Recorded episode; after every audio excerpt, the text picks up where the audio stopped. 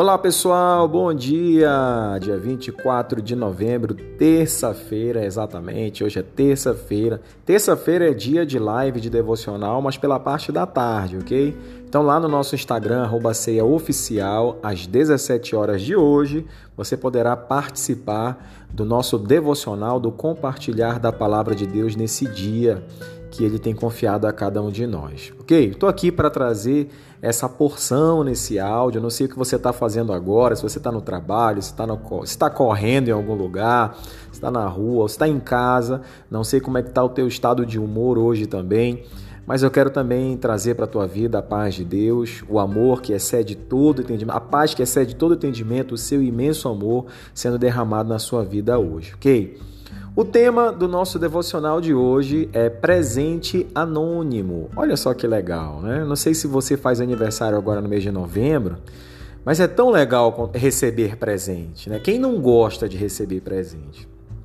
Eu creio que o maior barato é quando você recebe presente de alguém, quando é seu aniversário, quando é uma data importante, ou principalmente quando você quer ser agraciado por alguém, independente de data, independente de algum, de algum momento é, de comemoração.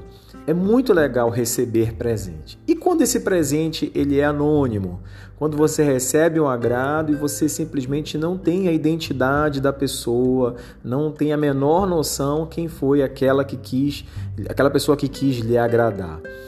É, eu não sei que sentimento cada um deve ter, porque não é muito comum a gente receber presente anônimo, mas receber presente de uma forma ou de outra é sempre algo muito agradável. Mas por que a referência da questão de ser anônimo?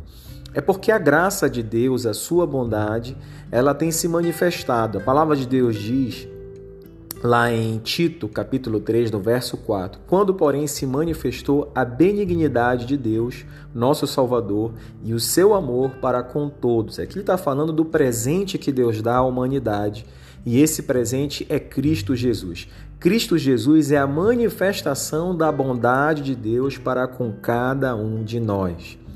E, e olha, Deus ele é muito bom. A sua graça ela é infinita, o seu amor, a sua bondade.